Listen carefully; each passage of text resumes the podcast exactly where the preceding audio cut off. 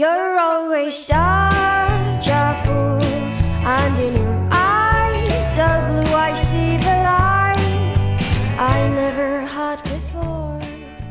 欢迎来到创业播客，大家好，我是高健。今天呢，呃，Andy 不在，然后我们这个节目也已经很久很久没有更新了啊、因为最近我的公司和 Andy 的公司都处于一个比较敏感的状态，业务都做得非常好，所以呢，我们其实是要尽量保持低调，就没有办法对外做太多的发声，所以我们呢就很久没有录制播客，但我跟 Andy 其实一直有在进行频繁的交流。那最近呢，呃，其实也就上周我在北京参加了由嘉诚资本组织的 Next 创新营这样一个活动啊，在这个活动中呢，我们参观了老虎证券还有元气森林，并且跟两位创始人进行了交流。啊，这个活动一共有四十多位优秀的创业小伙伴来参加，所以也认识了非常多的朋友，从他们身上学到了很多的知识。也正是因为这个契机，我邀请到了我们今天的这一位播客的嘉宾熊建坤。建坤跟大家打个招呼吧。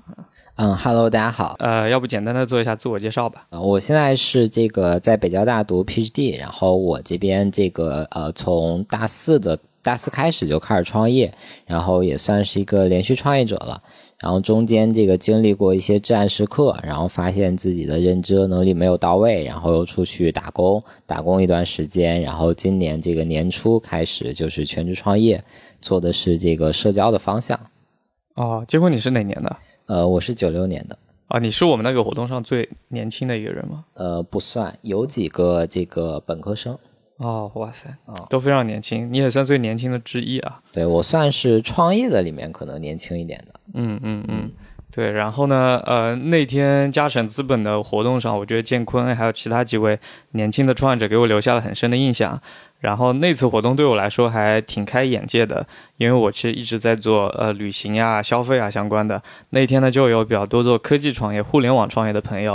呃其实大家反复提到的一个词是 Metaverse，对，就大概我们四十个人有至少有三个人上去自我介绍的时候都在讲自己在做 Metaverse 相关的东西。嗯，对。然后当时我跟我身边我们几个做消费品小伙伴，我们就反应就是啊。Meta 什么？就什么 verse？就听了好几遍，确认了好几遍这是一个什么东西。对，然后我就意识到自己好像是有个很显著的知识盲区啊。那我后来在吃饭的时候就跟建坤坐在了一块儿啊，就向他们请教了一下 Metaverse。然后今天呢，也把建坤请来我们的播客，我们仔细的来聊一聊这个新的领域啊、因为相信我们很多听众朋友状态应该跟我差不多啊、可能也是第一次、第二次听说这个词语，那这到底是什么？对我们会有什么影响啊、这这是一个什么样的新世界？所以今天请建坤来跟我们一起做一个简单的分享。嗯，那我们就从最基础的问题开始吧。首先，这个 Metaverse 到底是什么呀？嗯，好的，就是现在其实我觉得很多人对它定义还不太一样，因为它是一个很新的概念。然后最早可以追溯到的就是这个九二年，就是 Neil Stevenson，他在这个《雪崩》这本科幻小说中，他提出了这个 Metaverse 这个概念。就他当时说是这是一个能够让一个人沉浸在里面栩栩如生的虚拟世界，它是如此复杂、有趣、令令人信服，以至于很难把它严格从属于现实世界。其实稍微具象一点，大家就可以把这想象成《头号玩家》里面的绿洲，它是一个平行于现实世界的一个虚拟世界，里面有独立的经济系统，然后它是永续的。或者说有点像吃鸡的那个世界，可以这样说。嗯，可以这么理解，但是吃鸡的世界是你可能很难在里面建造一些东西，嗯或者说你很难一直沉浸在里面，一直生活在里面。嗯但是虚拟一个平行于现实世界的虚拟世界，它可能是现实中很多组织物体活动的一些映射，你可以真正沉浸在里面。嗯嗯对然后，嗯，这是一个定义吧。然后第二个定义其实也是最近把这个概念带火的，就是 Roblox。他们在上市的招股书里面其实是反复提到这个概念，就是他们的这个 founder 对这个 Metaverse 其实是有非常超乎想象的热情吧。嗯，他们认为这个，哦，你说。呃，Roblox 是一个什么样的公司啊？嗯，是一个国外的一个游戏的一个平台，就是哦每一个人可以在上面创造一个三 D 的一个数字游戏，然后让朋友们、让用户一起来玩。哦，就有点像 Steam 或者像乐高这样的一个存在，是吗？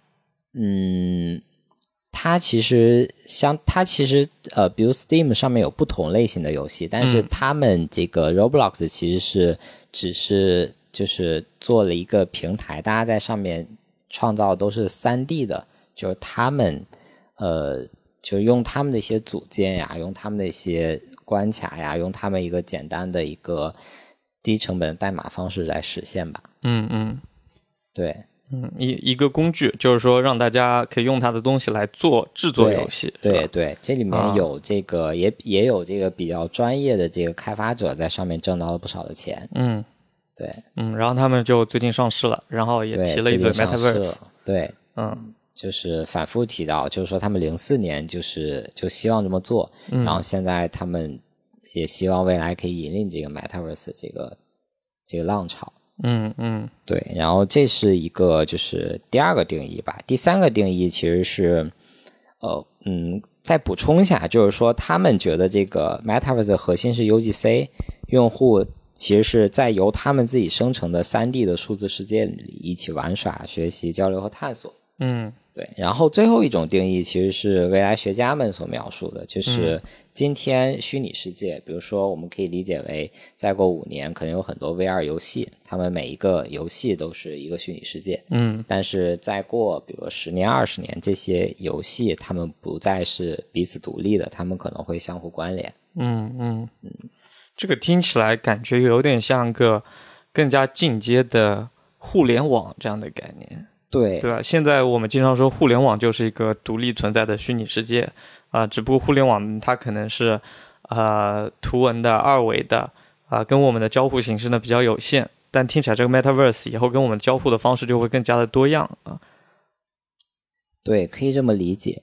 嗯，然后呃，可以说就是说，metaverse 这个概念并没有被特别准确定义，但我嗯觉得有一个概念其实是被准确定义，然后我也看到这个趋势，也比较相信这个趋势，嗯，其实就是这个全真互联网的概概念。哦，这个是一个什么样的概念呢？就是这个其实是去年年底就腾讯的呃 CEO 就是马化腾提出来的，嗯就是他说这个为他说这个移动互联网经过这个十年的发展，其实即将迎来升级，嗯就是全真互联网。然后首先就是 IM 呀，到音频、音视频这些基础设施、基础设施、基础技术已经准备好，然后算力快速提升，然后交互的模式会发生更多变化。嗯然后虚拟世界和真实世界大门已经打开，无论是从虚到实，还是由实到虚，都在致力于帮助用户实现更加真实的体验。嗯然后更瘆人的一句话是：这个又一场大洗牌即将开始，就像互联，就像这个移动互联网转型一样，上不了船人逐渐退伍。嗯，对嗯，嗯，然后嗯，这个我自己理解就是，呃，过去二十年可能这个互联网是把人类的生活从线下跟线上转结合起来，对或者说人类的一些生活从线下到线上的一些转移。对，但是这个全真互联网其实帮助大家这个虚实结合，嗯然后有的有的这个需求是还可以从这个现实直接转向在虚拟。嗯对，然后这可能是，然后当然后再往前再往前看一看，可能就是说，比如未来这个脑机接口这些东西起来之后，可能我们，然后马斯克如果殖民火星了，可能我们的意识也能上传到火星的服务器上，这时候就没有现实世界了，大家就完全生活在虚拟世界了。嗯，对，这是可能全真互联网之后的另外一个阶段。嗯 啊，我也在我也在思考构想这个这个趋势。明白。所以腾讯他们是去年提出的这个去年年观点啊，嗯，所以可能呃，确实是各项技术都成熟到了一定的阶段，然后大家共同来推动这一项事情的出现。就比如说呃，五 G 啊，因为这个对网络 信息传输的要求应该还挺高的，对吧？然后各种 VR 的技术呀、图像的技术呀，对，然后计算的技术呀、存储啊这些。都得达到了一定阶段之后，才能共同支撑起这个 Metaverse 的虚拟世界。嗯嗯，对，Metaverse，嗯，哎，Metaverse 这个名字是怎么发明的呀？你知道吗？因为听起来它有点像个什么 Universe 的词根哈。对，Meta 是圆的意思吧？嗯然后 Verse 可能就是直白的翻译过来，应该是元宇宙的概念。嗯嗯对，然后这个字面意思翻译过来，我也感觉它像是就是说每个人可以创造属于自己的宇宙，嗯属于自己的社交宇宙，属于自己的虚拟空间。然后这个事儿跟我之后的创业方向有关。哦，哦，对，呃，毕竟我们是在一个创业活动上提到了这个概念，认识了彼此哈。啊那我也很好奇，这样比较新潮的概念，有没有哪些实践者已经在里面开始做了，或者说跟它相关的一些创业项目？嗯，我觉得呃，他肯定现在会有一些这个初创公司在做吧。然后呃，Roblox 就不算初创公司了，已经上市了。嗯然后提出这个概念，然后会有一些这种呃游戏公司，嗯他们会这个因为这个趋势或者被被这个概念吸引，他们可能会转向做一些这种呃游戏沙盒、游戏分发，或者说让用户更好的在他们的平台上构建属于自己的这个呃三 D 的一个数字世界吧。嗯。然后还有一些这种社交公司，我觉得，嗯，就比如说像 Soul，他们提出来，他们也想做这个社交元宇宙，嗯。然后，啊、还有一些初创公司，就是一些游戏 AI 的服务商，或者说像腾讯的 VP，他也出来就是做了这个就是全程互联网初创公司。哦，国内腾讯里面都有人出来对做这个对对对，国内可能有呃小十家吧，哦就已经提出这个概念，然后然后来做的公司。对哦，比如哎，腾讯的那个 VP 出来做的公司叫什么呀？具体在干什么？嗯，他他是姚星吧，然后这嗯是前几天的一个新闻，哦然后嗯，我只知道就是说他们的公司简介就是说要做全真互联网，然后给全真互联网下了一个定义。哦，他们的定义怎么说的？呃，他们的定义我忘了，可能就是说呃，通过数字化呀、技术呀，给大家这个更真实、更沉浸的一些体验吧。嗯嗯，对对，听起来就是还是原来在做互联网的那些公司在朝这个领域是走的最快的，比如说社交啊，比如说游戏，嗯嗯，哎，那你当时是怎么关注到这个领域的呢？嗯，我是因为我之前我在去年下半年就构思过这个虚拟活动的社交平台。虚拟活动，对对对，啊。就是每个人可以建立一个虚拟的场景，然后嗯。邀请朋友、邀请平台上的人来自己这个虚拟的场景来一起哦活动。像动森这样子，嗯，动森有点偏游戏了，嗯可能嗯。那个会更偏这个交流，OK，Clubhouse，可能有点更像 Clubhouse。嗯。对，然后 Clubhouse 其实就是我关注到这个，也不是说嗯，就是很刻意的来炒这个理念，或者说来靠这个理念，就是跟我做的事儿，我觉得非常的契合。嗯就是 Clubhouse 呀、Roblox 呀，他们呃，包括我最近在体验一些 VR 终端，其实给了我很多的启发，嗯就是关于虚拟世界、虚拟世界社交的启发。嗯然后这也一直是我有激情去做的事情，也是我未来可能十年、二十年希望这个长期去做的一件事情。然后对我来说，它是有有复利的吧。嗯，Clubhouse 给了你什么样的启发？就 Clubhouse 其实是嗯给了我的启发，就比如说它的产品非常简单，它它的这个个性化推荐推荐的是房间，它只有一个费的流，然后它是靠这个用户之间的关系链，嗯半熟人之间关系链来推荐，然后并且做这个 go to market，嗯然后然后他们选择了一个很好的时机，然后进入这个赛道。然后很对的人，然后做的对的事情，然后营销的方式也是一个很正确的。对，最牛逼的其实是产品吧。嗯，其实，嗯，他给了我一个启发，就是未来我或许会做一个这个，嗯嗯，一个社交元宇宙，然后每个人可以在上面创造属于自己的虚拟的世界。嗯然后我们的推荐策略可能也是靠这个，就是你你的朋友或者说你在平台上认认识的人更多的在哪个世界里，你就可以跟他一起在那个世界里进行交流。一开始可能是交流啊，然后就语音为主，然后未来可以一起游戏，对吧？做一些更加沉浸式的一些交互。嗯这里面有这个虚拟人、虚拟玩具，还有一些虚拟的场景。嗯然后里面有自己的经济的系统，大家可以来把自己的把自己的空间通过想象，用 AI 的方式更低成本、高效的创造更有意思的空间，然后跟朋友们做这个更更有意思的互动。嗯对，然后最后他们这些空间也不是说呃相互完全隔绝的，而是相互交织在一起，可以形成最后的呃绿洲吧。嗯，对，这个我觉得这个设想非常的美好啊，就是呃，从创业者的角度来看，确实能看到非常多的机会。我觉得最最最听着让人有点害怕的就是马化腾那一句说，可能就又会迎来一次行业性的洗牌，嗯就像当年互联互联网诞生，然后移动互联网诞生，然后大家都在想下一波浪潮会是什么。如果他说下一波是 Metaverse 元宇宙这样的概念的话，我觉得所有的从事互联网相关的人都应该来仔细的看一看这个概念，可能就像那个呃，我不知道它跟区块链技术比起来会是一个什么样的档次啊？就是我觉得这一项技术对我们的影响可能会比我们想象的要更大一些。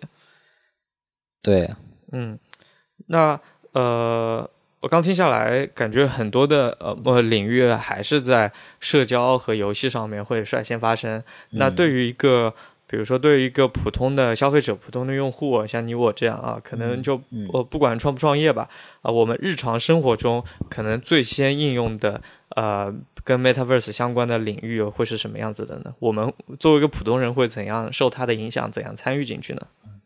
呃，我觉得刚刚说的就是因为我是 to C 这个赛道的吧，嗯所以我可能更偏向于这个 to C 的角度来说，其实它在嗯 to B 或者说某些工具，它也是有机会的。嗯然后更多的可能是一个全真互联网的概念，就是所有这些旧的体验其实都有可能被不，所有这些旧的需求都有可能被新的体验来重新做一次。嗯对，无论是这个可能 to C 就是我自己赛道，可能虚拟约会，对吧？然后然后这个 to B 可能这个虚拟的工作、远程的这个工作呀什么的，然后协同啊，可能都有可能被重做一次。嗯就是全真互联网。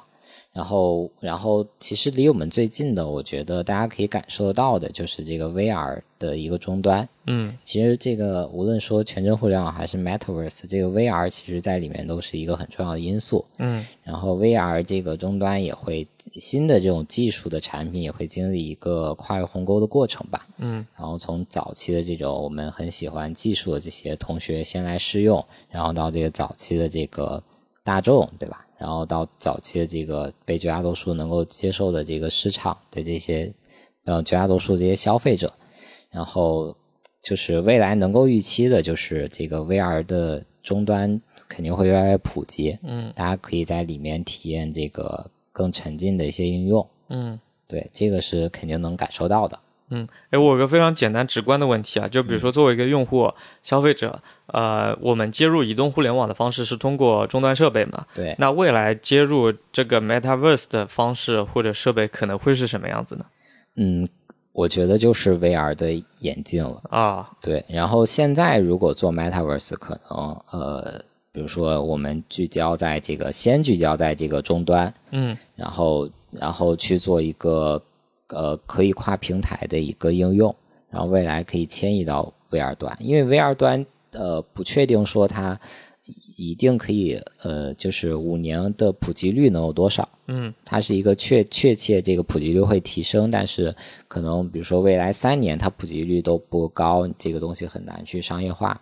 对，对，嗯，所以我还是从比如说行业的角度来剖析一下这个事情的话，我觉得可能第一步是一个底层架构和基础设施的一一个行业。目前呢，只能说各项底层的技术正在成熟啊、以前可能特别贵，现在逐渐在成熟。大家做终端也好，做网络也好，做基础服务也好，在做这个东西。第二个呢，可能是个平台层，平台层呢，呃。就像你刚刚说，Metaverse 可能是一个打通的系统，对吧？它得有那个呃，成为一个独立的经济体系。这个呢，好像目前也没有看到谁在做，对吧？Roblox 听上去像是最接近的。然后等这个都成熟了之后，一般大家都会来做那个呃具体的应用层级的开发和服务，就像大家今年在移动互联网上做 APP 一样，对吧？对，嗯、这样听起来好像这整一个事情啊，非常非常的原始，非常的早期。对，你觉得它多久之后可能会像移动互联网一样，就比较清晰的呈现呈现在大家面前？是不是得十到二十年？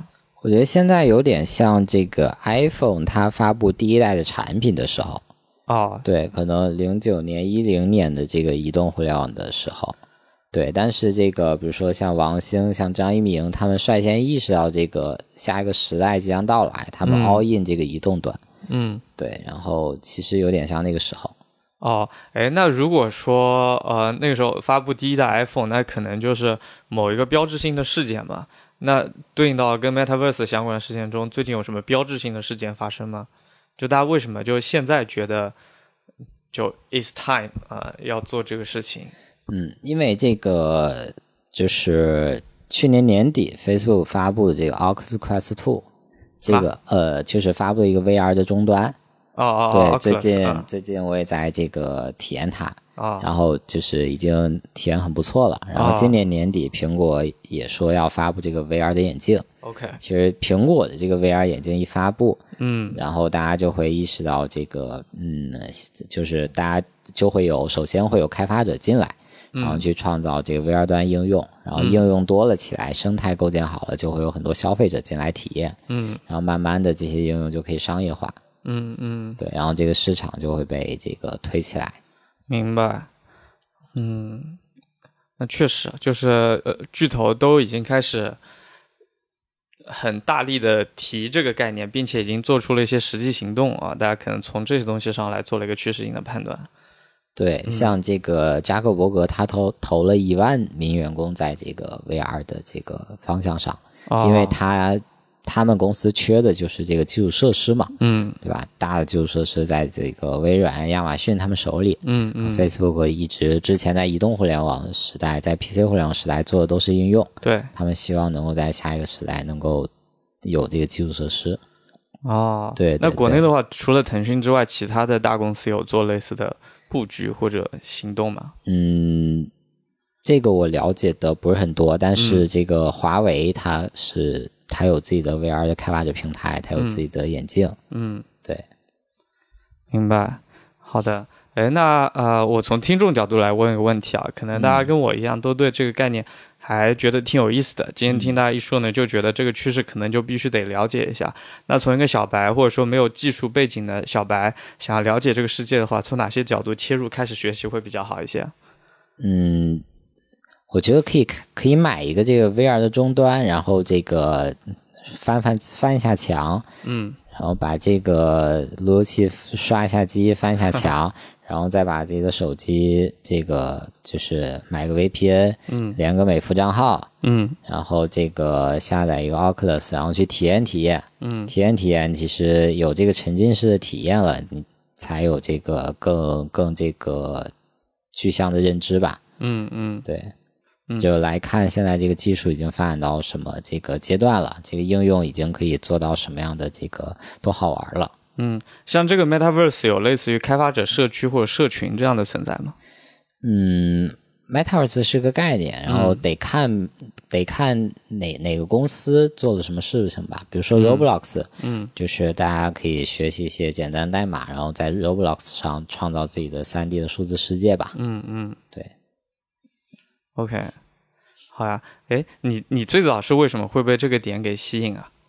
呃，我最早就是因为我一直是在做这个社交方向的创业，嗯，然后 Metaverse 的核心其实是社交和创造，然后我也一直是在寻找这个大的机会，对吧？一直在找这个第二条增长曲线吧，嗯然后我看到一个新的，不管是新的公司还是新的产品，我肯定是第一时间会去体验，嗯，对。就听下来感觉你之前的就是这些经历啊，看的东西还挺多的，就让我觉得特别不像一个还在念书的大学生。哦能简单介绍一下，就是你在学校期间嗯就是大概的经历吗？嗯，对，我是那个大三、大四的时候，就是、呃，有一天那个在网上公开课，就是看到了一门课叫这个 How to Start a Startup，是那个、对，是那个 Peter Thiel。觉得 Sam Altman 对吧？他们去主讲的。然后这门课最后被翻译成了一本，最后被编成一本书，从从零到一。一啊，对对，然后我当时这本书，然后或者说这门课，其实是真正的就是点燃了我心里的创业的火焰，啊，也跟我这个可能生长的环境啊，或者说我的性格有关吧。嗯然后我当我这个点燃了我这个火焰之后，我久久不能平息，然后我就马上的想去创业。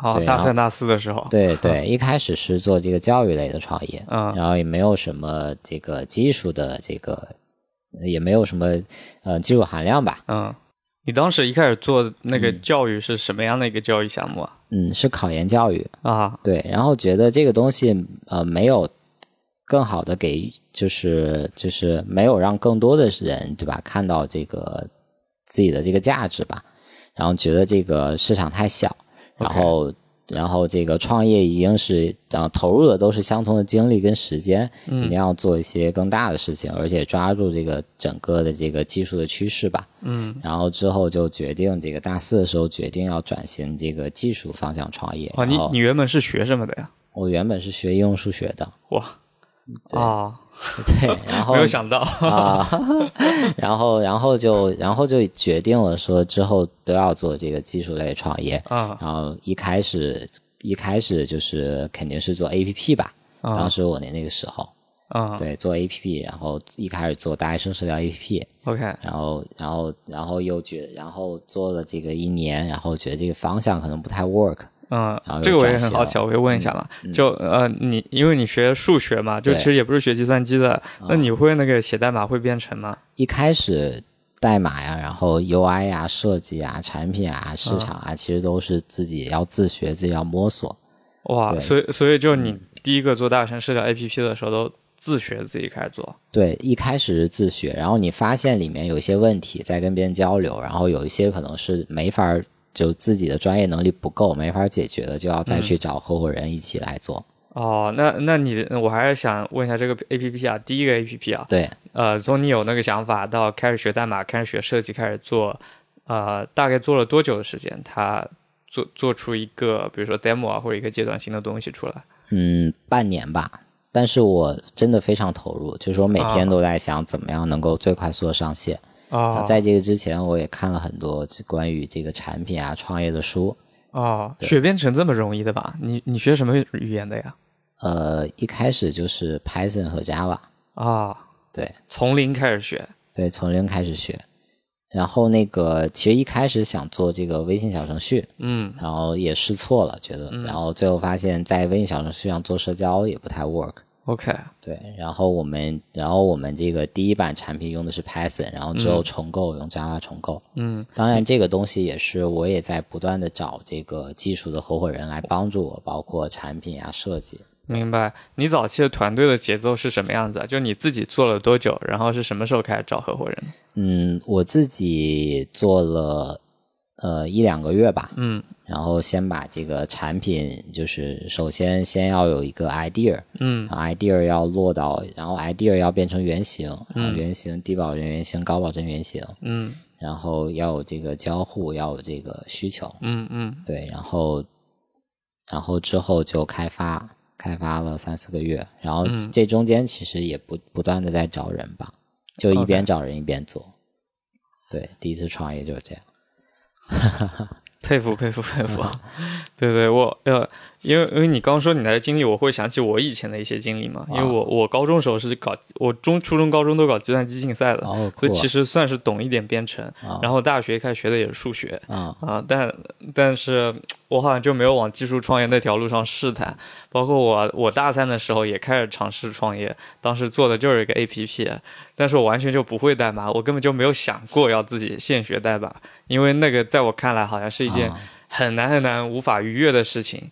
对我觉得你今天一提醒，让我想到，其实那些东西可能也不是那么的困难，可能当时扑进去做了。也说不定能学成啊，编程应该没有想象那么的可怕啊。对对，大家想的一些门槛，只要你自己真的定下心来去做了，其实也许没有那么的困难。对，然后呃，我觉得这个学生时代创业，这个还要找到这个合伙人吧。对，就什么事儿一个人扛，或者嗯说什么技能一个人学，其实还也不是很现实。对对对，你对哎对你当时那个合伙人的节奏大概是什么样的？呃，找人的节奏吧。对找人的节奏。嗯，我当时就是不断在找人。一开始我记得我第一次创业找人很激进，嗯就是我把所有能用的渠道呀，或者说能能用到的这个人脉，我都问了一遍。嗯，你在哪儿找人？学校里找人吗？呃，学校呀，然后网上呀，对，哦，哎，你是北交大的，你们北交大应该那个互联网创业氛围非常好，是吧？呃，其实不是，啊我们隔壁的北邮其实很好，北交大还是有点偏传统，但是我把这个北交大这个就是这个呃，就毕业之后去这个互联网的学长啊什么的、嗯都找了一遍，哦对，就比你大的，啊对比我大，你才大三四两届、大五届的学 长，对对对，啊，是那些人是什么样的 profile 呢？是大厂里面在做呃技术吗？对大厂里做技术的。啊，对，他们当时给你什么样的回应啊？呃，就是也是觉得我比较冲劲吧，然后然后就帮助我吧，算是。啊，然后嗯，对，也有一些这个最后加入我们团队的也有。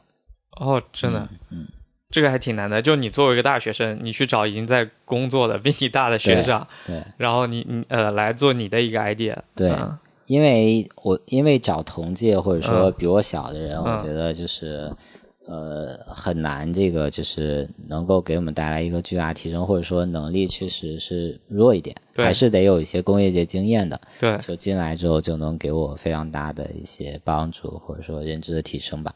啊，这个还挺难得的啊，这就是你的第一个就那个社交 APP 的那对个对。那个那个东西，对，呃，那个后来做的怎么样？嗯，后来有这个几万叠 U，然啊后就是最后发现这个方向其实是不太 work 的。嗯对，因为首先是这个这个市场它就比较小，嗯然后它的这个用户的这个时间链上具有不可持续性，嗯就嗯，它的 LTV 比上开的太低了。明白然。后还有就是大学生其实是一个实名的社交环境吧，嗯做匿名可能嗯不是太 work。明白，哎，那你们都做几几万 DAU 了，然后做了开发做了那么久，这中间的这些各种成本啊、费用啊，这个问题你怎么解决呢？嗯，这个是我当时拿了一个企业家的种子轮融资但是很少，嗯然后也这个第一次创业也交了一些学费，然后嗯没有控制好财务，这个东西这个半年左右就烧的差不多了，OK，对，好的，也踩了很多坑吧。嗯，融资这一这块你能跟大家分享一下吗？就是一个大学生有了个点子，然后怎么样拿到这个启动资金，可以来尝试做自己这个点子？呃，我现在觉得一开始还是要想办法怎么样不花钱可以嗯做到这个一定的规模。嗯对，然后这个当然，如果能融这个几十万什么的，这个嗯有一些外部助力是更好的。嗯呃，然后呃，首先是这个一定要就是坚持下去。可能一前一两年，我觉得可能融资会困难一点，作为一个大学生，嗯对吧？尤其是本科或者说本科刚毕业，但是你坚持下去两年，你肯定会遇到就是嗯、呃更多的人，更多的获得更多的资源，然后有更多的信息。然后你就会，然后你在这个过程中去学习怎么融资，嗯然后我觉得是有机会的。嗯，对，所以你当时怎么找到这个？折腾过这个一两次之后，嗯觉得还是有很大机会可以融到资的。嗯嗯，在那个项目之后呢，你又做了什么事情？就是那个项目，比如说你们不是前半年花的差不多了吗？啊啊，后来应该没有继续做下去，是吧？对嗯，在那之后你去干嘛了呢？那个时候毕业了吧？应该。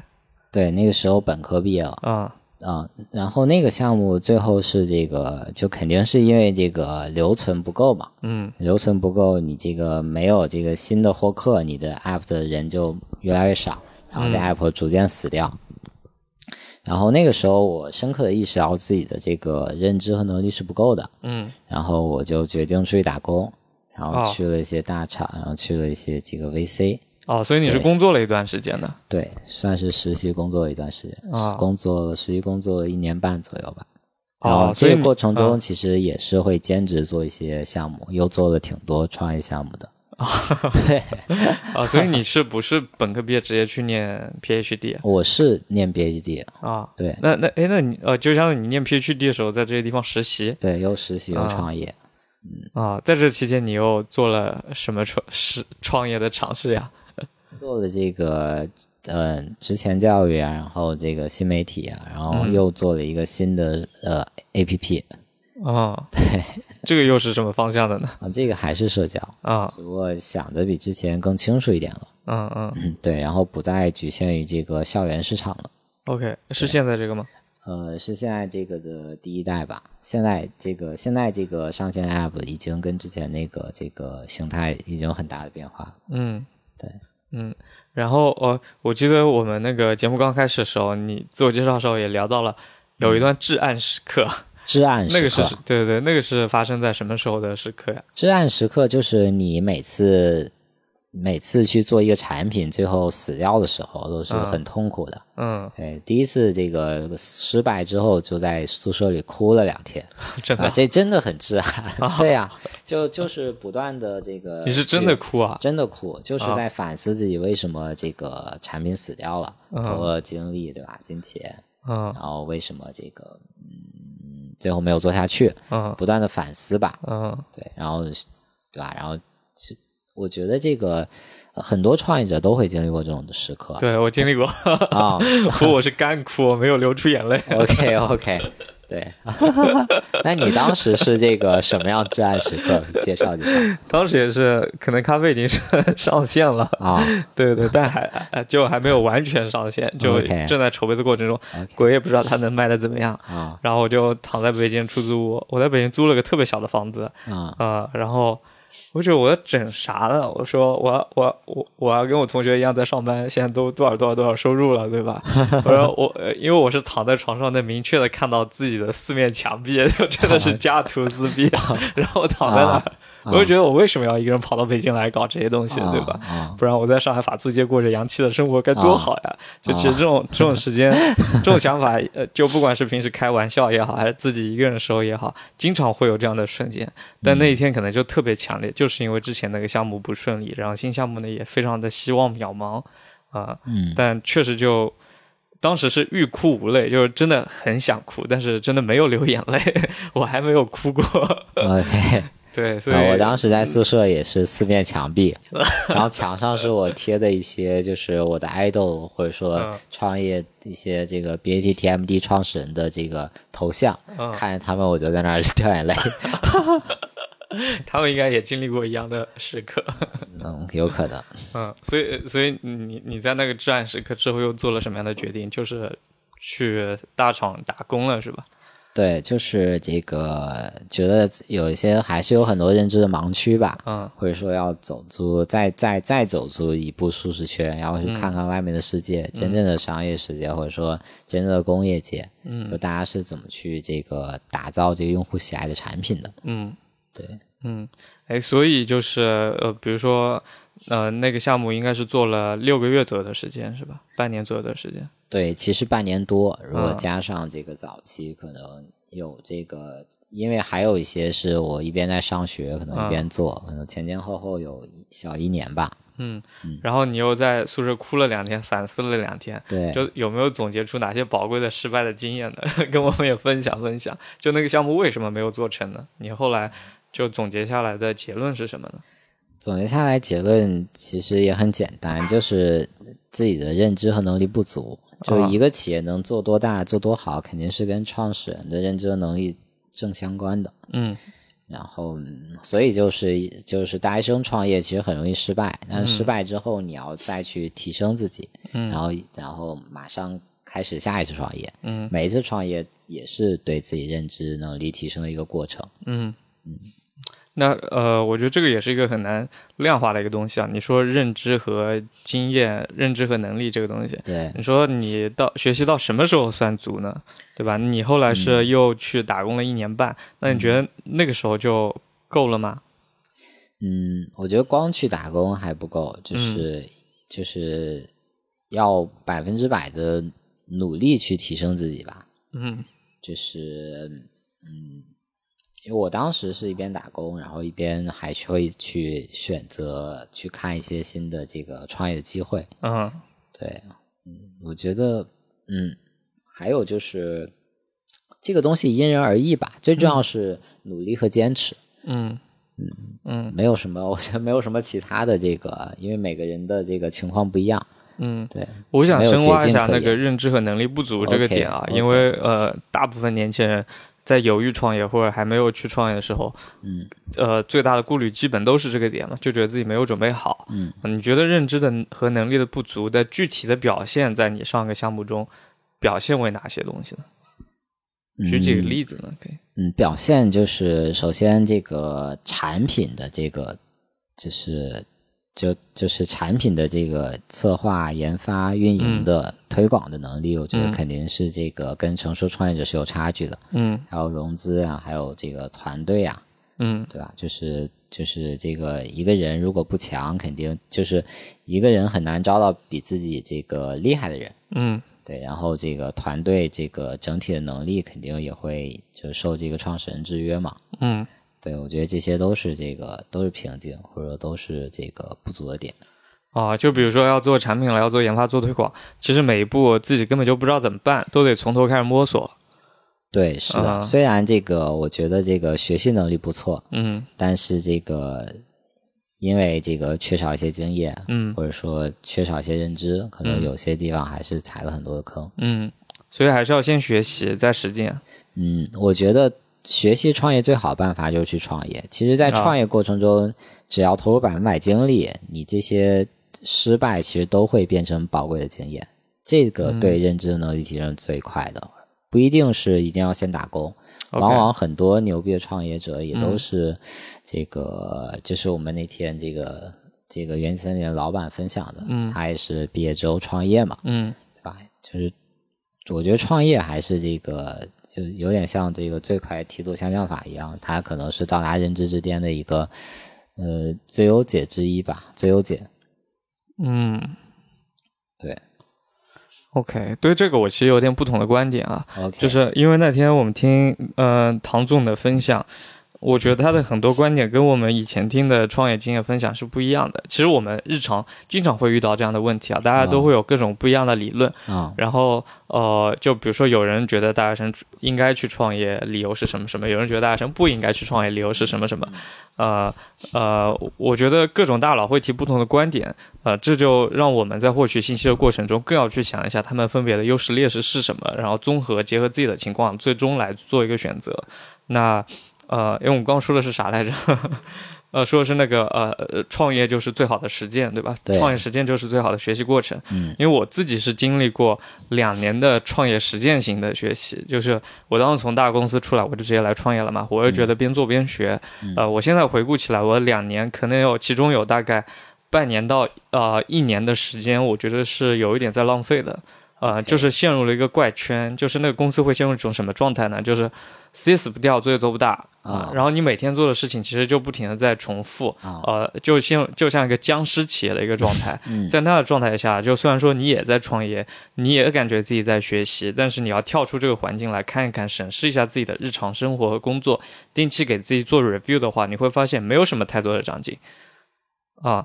所以我觉得就是大家在实践的过程中，一定要频繁的对自己做一些拷问嗯就我最近到底做成了什么，遇到了什么挑战。啊，同样我没有做出同呃任何的结果，那这个过程中我有没有学习到东西啊、并不是我们一直忙忙碌碌的就一定是有学习在收获的啊、对，所以所以你刚说的那个呃创业是最好的呃很好的实践，这我同意部分。呃，但我要补充的就是在这个过程中，大家一定一定要时刻警醒自己啊、并不是实践就是在学习，这两个是不能划等号的。对，是的，嗯。然后，呃，我还有一个不太确定的点啊，就是我觉得很难把握的点，就是一个人到底学习到什么阶段来做事才是合适的。呃，因为对我们自己来说，每一次创业都是一次学习，对一次是一次实践。但是我们毕竟是合伙人，对吧？呃，是是创始人，我们是要招人的，我们是要呃创造一个平台，让别人来这边工作、呃学习、来发展自己的。我们可以实践，可以失败，但是我们要对他们来负责，对吧？啊、也就是说，呃，我觉得，呃，别人来加入是认为这个公司是这这一次是可以成的。对吧？那那到底到创始人到了什么阶段，意味着这个公司比较大概率是可以成的？呃，我这个目前还没有很明确的判断，就是我们只能看别人的公司是怎么做的。我发现一个比较稳定的一个 track 啊、一个路线是，这个人毕业之后进一家大外企或者什么大公司，嗯呃，那个怎么说，就基础能力特别强的公司，工作个几年，两到四年之间的时间，比如说你在保洁学市场营销啊，你在什么陶氏化学做产品研发啊、之类的，我只呃在你在腾讯做产品经理之类的，然后那个之后呢，你再去一家成长中的创业公司学习一到两年的创业。啊、不管是什么创业公司，可能是一个 A 轮或者天使轮的公司，你去做了一个业务，或者是做一个 CEO 的助理，或者去 Pre IPO 的公司做个董秘，甚至呃这个好像不太合理啊，就去更大的一些公司啊、做一个比如说总经理助理这样的角色，其实是主要是在学习管理啊。呃，已经不是在学习那个业务了，更多学习是带团队和那个人力组织这方面的东西，然后再去创业。这个是我目前看下来比较稳妥的一个模式啊。嗯，我觉得可能看起来是比较稳妥，不过，嗯，不过，呃，不过我觉得创业是需要勇气的。可能嗯很多时候你为了求稳，他反而就不会来出来创业了。嗯就是一般是这种，就是一开始就是这个，就是一个执念，就是嗯我要去创业，然后毕业之后去创业，然后反而他这个更有这个信念更坚定，嗯更坚定，就是就最牛逼的创业团队肯定是当时这个我们的共产党嘛，就一开始可能什么也没有，只有一个信念，嗯然后从这个从小做大，对吧？就一步步靠着都这个信念，靠这个勇气，然后嗯走了下来，然后越来越、越来越壮大。其实我我是我是因为相信这个，所以我选择了，嗯就是我我我不去这个大公司先工作几年，我就、我这一生可能就是连续创业了。啊，对，是。不过我觉得目前都还是很顺利的。呃呃，就是长稍微长期一点，嗯我觉得会更心态会更平和一点。嗯就是比如说，我把自己定位说是我三十岁的时候，我、嗯我那个时候我有能力去创造一家这个更加这个市值更高啊，或者说、能够提供给用户带来更多价值、更多快乐，嗯然后更伟大的一家公司也可以。所以我最近的这个比如六年时间，我就再去努力的提升自己。嗯，对你现在已经是在第二次创业了，是吧？呃，甚至不止，是吧？对，我觉得算是第三次吧。啊、啊、那来说一说你现在在做的这个是一个什么样的项目吧？好的，我现在其实我就是呃呃，这个年后吧，这个年前年后一二月份，呃一二三月份第一个季度，我们做了一个这个呃新的产品，叫共鸣 APP。嗯大家在 App Store 上搜这个共鸣就可以搜到。嗯然后它主打的是这个声音加内容社交，然后帮助这个 Z 时代找到同好、被理解、被认同。大家可以在上面这个去这个语音匹配，然后寻找到这个温暖的声音，然后聊聊心里话，你就不再是一个人了。然后对，然后你可以分享自己的生活，然后去遇见自己的心动，然后你也可以看到这个有趣的这个人发的有趣的动态，然后去跟他互动一下，你们就可以成为好的朋友了。对，大概哦是这样的一个社交的一个 app。明白。简单来说，它是解决了哪一群人的什么问题呢？呃，我觉得我们现在这个第一波用户很多都是零零后呀，哦，解决这个年轻人对吧？这个孤独，嗯然后需要一些情感的陪伴，嗯需要有一个心灵栖息地，有一个自留地，嗯，这些嗯这个问题，而不是这个市面上很多做这个荷尔蒙社交的，OK，解决是那种直接那种对吧约的需求。我们嗯是这个情感呀，然后声音呀这种聊天，让大家能够找到一个人聊得来，嗯找到一个朋友。嗯，这个你能简单跟大家介绍一下会这个呃 A P P 是怎么玩的吗？呃，这个 A P 很简单，就一个主要的功能页面，就是点击左上角打开共鸣，然后这时候如果有人有异性，你同时打开了共鸣，你们就会被连麦在一起，嗯你们就可以聊天。对，当然也有一些其他的因素会看你们会不会匹配在一起啊。然后还有就是大家可以去分享动态，然后等待别人给你留悄悄话，或者说你觉得哪个动态比较有意思，你去留个悄悄话。你可以关注这个喜欢人、喜欢东，你可以关注喜欢人、喜欢的话题，每天在里面打卡，然后去找这个志同道合的小伙伴倾诉啊，然后去去这个养成亲密关系。嗯现在产品其实是一个 MVP 吧，嗯然后但然后我们会这个持续迭代，去这个优化产品，然后去上线一些更有意思的功能。嗯嗯，刚听下来很有意思的一个点就是那个打开共鸣会实时给你匹配一个人，然后对你们就会连麦。对，呃，用户在上面一般会聊些什么啊？连麦了之后，连麦之后，就是大家可以一边一边学习啊，或者一边干自己的事儿，一边连麦，就是哦聊聊家常啊，聊聊心里话，聊聊吐吐吐吐槽，然后缓解缓解压力。嗯，因为有时候你跟身边的熟人聊天，其实，嗯嗯，你你可能不一定什么都能说，但你跟陌生人，你可能首先这个是一个完全就是一个你之前没有接触过的人，本身就很有意思，然后你可以跟他聊任何你们想说的话，嗯。有时候说不定就能找到那个同好，找到那个契合那个他。嗯，这个点还挺有意思的，肯定可以试一试。啊，好，这个 A P P 叫共鸣是吧？就产生共鸣的共鸣。，对对对，嗯，哎，你当时是怎么想到这么个点子，这么个 idea，就做共鸣这样一个功能的？呃，因为我之前一直在做这个社交的 app。嗯所以也是也是自己做，肯定会有一些这个经验或者说 sense 吧。然后又看了很多市场上的产品，嗯然后我觉得这个方向可能是有一定的机会的。嗯，对，嗯，然后这也是我比较这个想解决的社会问题吧，嗯帮助那些可能像我一样这个比较普通，对吧？然后长相平平、不善于开口的人，嗯，找到那个同好，然后哦，所以你们对对，你们上面是那个 没有那个露露弱化了弱露脸这个对，功能。也不需要大家 填写自己的这个 bio 啊，嗯或者说什么其他的一些真实的信息。嗯对你只要是这个真心的在上面走心的交友，你就可以遇到这个同好志同道合的小伙伴。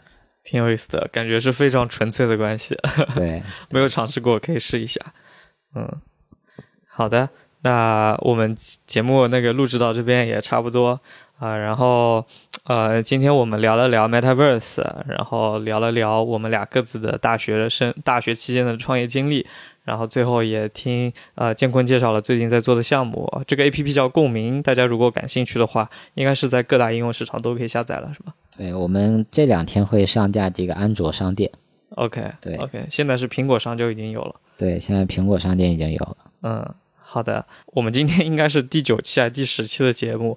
我们我跟 Andy 之前有一个承诺说，我们节目等播放量到五十万或者做到第二十期的时候，会给大家拉一个听众群，然后把我们的嘉宾啊也都拉进来，大家可以来进行交流。对，所以如果你喜欢这一期节目，想早日加入我们听众群，可以多多做点评转。现在我们的节目应该是在所有的平台都上线，包括苹果播客、喜马拉雅、小宇宙、QQ 音乐等等。对，大家可以帮我们多多分享到呃多多分享到朋友圈，让更多的人来听到我们的分享啊。好，那我们今天的节目就到这里吧。好的，谢谢老板。谢谢谢谢建坤啊。好。那我们下一期节目再见啊，也不知道在哪里，下一期再见，拜拜。